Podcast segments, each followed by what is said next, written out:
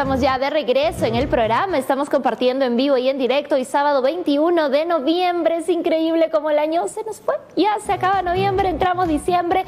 Diciembre por lo general también vuela, así es que vamos a ir preparando qué vamos a hacer en diciembre, cómo organizar la casa, decorémosla. Sé que a veces no tenemos ánimos, ¿no? Pero vamos, vamos a sacar ánimos de donde sea, sobre todo quienes tenemos hijos, para los pequeñitos que les encanta y esperan con tanta emoción la Navidad. Hoy tenemos una secuencia, además, cambiando así rotundamente de tema, una secuencia muy interesante. Estamos listos para compartir historias de leyenda junto a Rafael Mercado Benavente, él es ufólogo, y hoy vamos a retroceder un poquito en el tiempo y a recordar pues sobre los avistamientos de ovnis en Piura. Además, esta, esta entrevista va a tener pues un peso oficial porque todo esto ha estado eh, basado en una investigación. Así es que ya Rafa nos va a contar más detalles. ¿Cómo está Rafael? Bienvenido. Como siempre, felices de contar contigo en este segmento, Historias de Leyenda. ¿Cómo estás?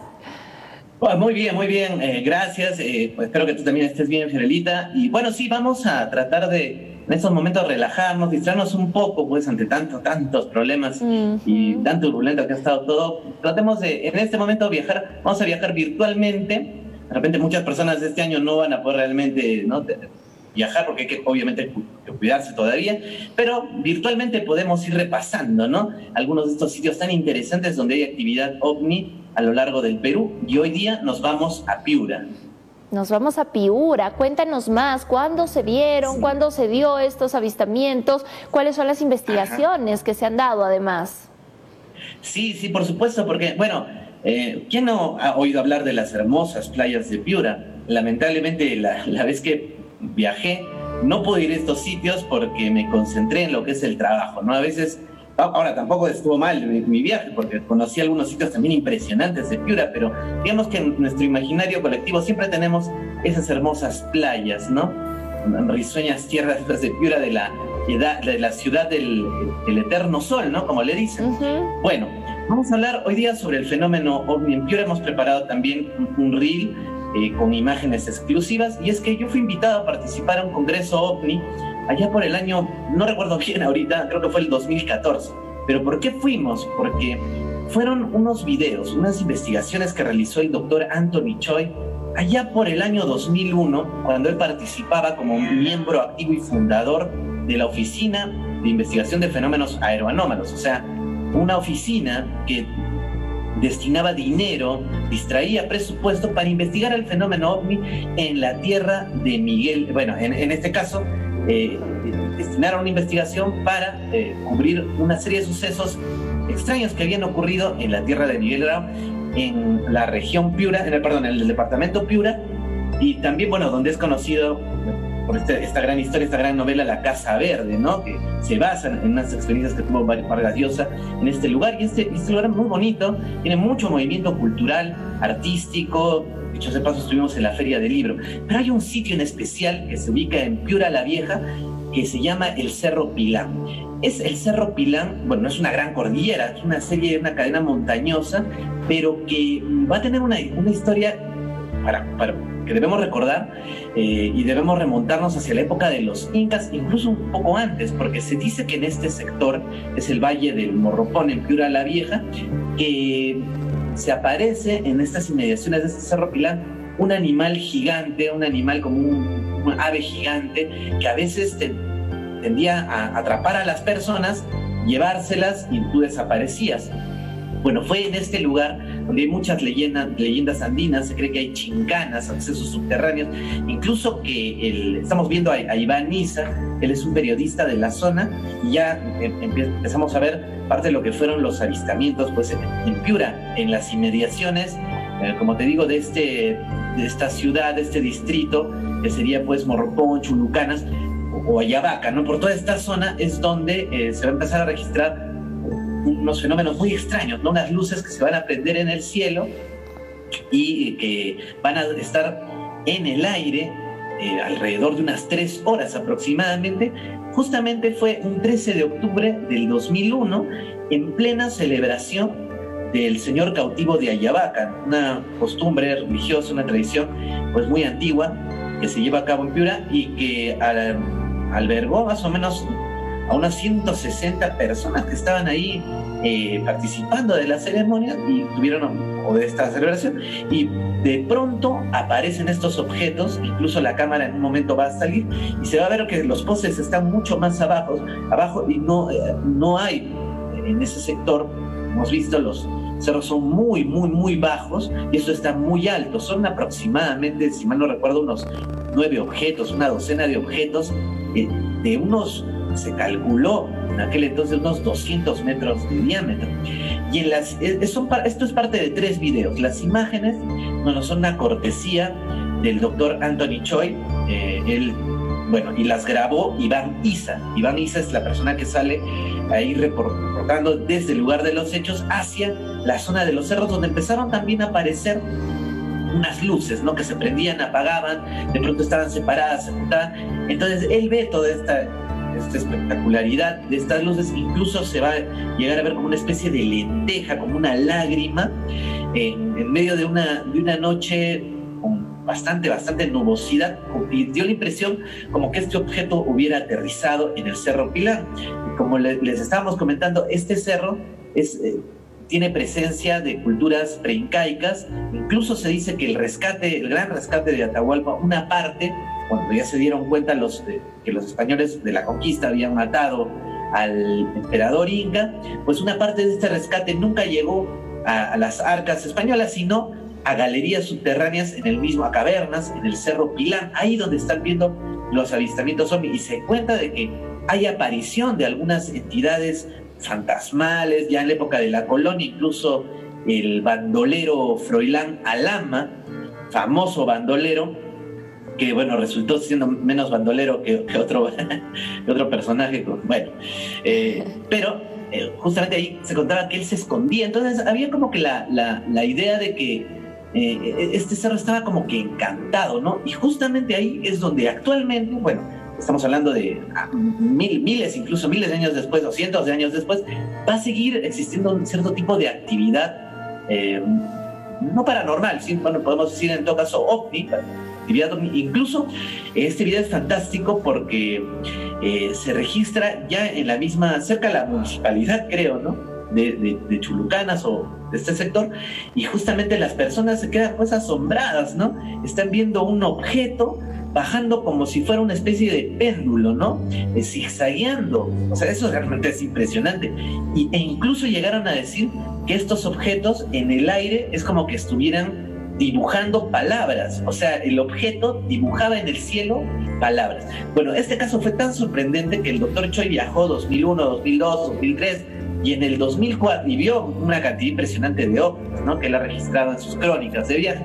Pero esto es lo más impresionante, porque una periodista de Univisión, eh, María Rosman, junto con Jesús o José Jesús Medellín, mexicano, llegaron al Perú a, no registrar, o sea, llegaron pidiendo algún tipo de, o sea, ellos iban a hacer un reportaje, pero querían algún tipo de evidencia, algún tipo de prueba, ¿no? Y el doctor Anthony los lleva a una de estas zonas, de Piura, Piura la Vieja, y captan este objeto que si ustedes se dan cuenta, la cámara está fija, incluso hay un cursor, y el objeto es muy difícil grabar estas, estos, estas luces, ¿no? Dicho sea paso, esta cámara cuesta 60 mil dólares, ¿no? Necesitamos una cámara de 60 mil dólares. Bueno, ahora hay cámaras, bueno, la tecnología ha mejorado, pero en aquel entonces, 2004, pues se requirió una tecnología así para poder registrar bien cómo este objeto sube eh, y como si fuera un electrocardiograma, ¿no? Sube, baja, sube, baja. Bueno, así lo describe el doctor Choi. Lo más impresionante es que esta periodista luego va a trabajar, va, va a formar parte de un equipo de periodistas que van a poder entrevistar en, en, nuestro idioma, idioma español, a Barack Obama. O sea, no es cualquier periodista. Bueno, a continuación vamos a pasar un pequeño extracto de esta experiencia tan fantástica que vivió en el 2004 el doctor Anthony Choi junto con estos dos eh, destacados periodistas y destacados por la eh, cadena pues, internacional norteamericana Univision. Este, bueno, ahí lo vemos, el doctor Anthony. Adelante. dice, Anthony, mira, dime qué cosa se ve aquí. Entonces agarra, le veo, y lo que yo veo es que él, la cámara está enfocando a la cima del Cerro Pilán y se veía un objeto luminoso que bajaba lentamente encima de la, punta del cerro. Lo curioso era que a simple vista nosotros no mirábamos nada, pero a través de la cámara sí podía captarlo. Entonces le digo, ¿qué es eso? Es un ovni. en que todos miramos absortos este objeto encima del Cerro Pilán. De pronto me lo miro y se me ocurre algo, porque lo que se veía era un desierto, el desierto de Piura, se veía unos cerritos, se veía unas palmeras y un objeto luminoso arriba. Entonces yo quedo mirando, esto yo lo he visto en algún sitio. ¿En dónde lo he visto? En eso se me ocurre y le digo, perdón, ¿cómo, te llamas tú? Le digo a la reportera. Y me dice, yo soy María Rothman de Islas Canarias, España. Ah, María. Perdón, hermano, ¿y cómo te llamas tú? Y él me dice, yo soy Jesús Medellín de Zacatecas, México. Está Jesús y está María. Y pero para que sea la Sagrada Familia falta José y yo soy Anthony. De repente él voltea y dice, no pues hombre, yo soy José Jesús Medellín. Y en ese momento nos dimos cuenta que estaba José, Jesús y María viendo el lucero de Belén. Y encima María estaba embarazada. Y de repente la batería que estaba llena se fue a cero y ¡bum! se apagó la cámara. Y al momento que se acaba la cámara, el objeto se va a toda velocidad. Cuando nos dimos cuenta cuánto habíamos grabado, habíamos grabado en tres videos de 33 minutos. Qué interesante, ¿no? Y justo la clave, la famosa clave 33, eh, de la que tanto comenta el doctor Antonio. En algún momento vamos a hablar de estos números pues simbólicos, mágicos también, que se parecen mucho en estos casos de avistamientos ovni. Ahora, eh, otro tema también importante y, no menor es que, y, lo reitero, es que este fue el primer caso ovni oficial que investigó el gobierno peruano, ¿no? Por eso se hace muy conocido el doctor Anthony Choi eh, a nivel mundial, ¿no? Ah, y hasta el día de hoy, pues es un caso bandera, ¿no? Un caso peruano, pero de los, de los mejores, con impresionantes experiencias que nos acercan un tanto, un poco más con el tema también de, la conciencia, de las sincronicidades. Entonces va adquiriendo, yo pienso, otros, otros ribetes. hay, que, hay que interrelacionar otras disciplinas para entender lo que ha pasado aquí. Ahora, hablamos de que hay culturas que se han asentado pues en las inmediaciones de, del Cerro Pilán, ahí está el número 33 otra vez, y justamente una de estas culturas es la cultura Vicus, ¿no? que eh, eh, se desarrolló pues en, esta región y que seguramente han visto, y si no también lo vamos a tocar, esta especie de huacos silbadores, ¿no? que uno le echa agua, empieza a moverlo y empieza a hacer sonidos de animales. Esta cultura, ¿no? precisamente una de estas culturas, fue la que se sentó ahí y que va a contar, eh, van a contar en sus tradiciones, pues probablemente el, encuentro que han tenido con seres extraños. Y bueno, vamos a escuchar a Luis Vázquez. Descubrieron unas tumbas en la década de 1960 con mucho oro, objetos de oro, de una cultura valga la redundancia, llamado Frías, una cultura llamada Frías, y donde la pieza más famosa, digamos, es la Venus de Frías, que es eh, una estatuilla de oro, ¿no? muy pequeña, pero que tiene eh, como representación un individuo de rasgos muy particulares que a los que estamos en la ufología no nos deja de llamar la atención, que es el cráneo en forma elíptica, deformado, ¿no? que no es una novedad para los que eh, estudian la historia, eh, los egipcios se alargaban el cráneo, los incas se lo deformaban y se lo alargaban, y esta Venus de Frías no solamente tiene ese cráneo alargado o elíptico, sino también tiene los ojos almendrados. Entonces he logrado una entrevista con la hija del descubridor de las tumbas donde se encontraron la Venus de Frías. Y realmente es un caso extraordinario, Piura nunca deja de sorprender, donde hay incluso ah, avistamientos ovni relacionados a intentar revivar la historia de la expedición que descubrió esta Venus, algo muy espectacular, ¿no?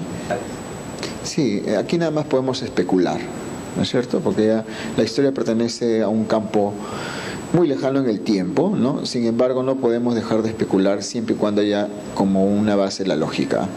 Entonces, tú sabes que se deformaban los cráneos eh, para hacer una distinción, ¿no? Dentro del grupo humano, o sea, se deformaban los cráneos los de la élite. ¿No? Entonces, teniendo en cuenta que en Piura los testimonios más creíbles de relación o de contacto con alienígenas nos hablan de contactos con los alienígenas llamados grises, entonces, eh, eh, se, puede eh, se puede especular con lógica, Rafael, porque en Piura los testimonios más creíbles de contacto con alienígenas cuentan de contactos con humanoides y también con estos.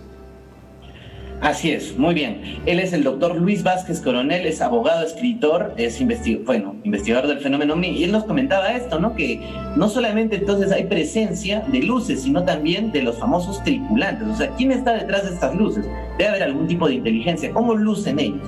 Bueno, según eh, esta no, teoría, ¿no? Según esta, no sé, hipótesis, esta idea, estos eh, humanoides extraterrestres probablemente ya han sido eh, divisados por los antiguos peruanos y lo representaron en este tipo de diosa, la diosa Frías, ¿no? De la cultura Frías o Vicus. Y me hace acordar mucho a una extraterrestre, mujer, que hay también una leyenda impresionante, muy bonita, en Tiahuanaco, ¿no? De la famosa Oriana una extraterrestre de cráneo también alargado que bajó, vino del planeta Venus y se, digamos que se vinculó eh, y se mezcló con los Yaguanacotas, ¿no? Incluso de ahí va a salir una nueva etnia. Entonces hay este tipo de relatos, ¿no? Pero no nos vamos a quedar pues, con solo casos pues, de, hace miles de años o, o casos del año 2000, sino que ya hace muy pocos años también se ha vuelto a presentar el fenómeno ovni en Piura y hemos recogido también testimonios sobre presencia de estos famosos extraterrestres y lo vamos a dejar para un próximo programa donde vamos a ampliar esta información.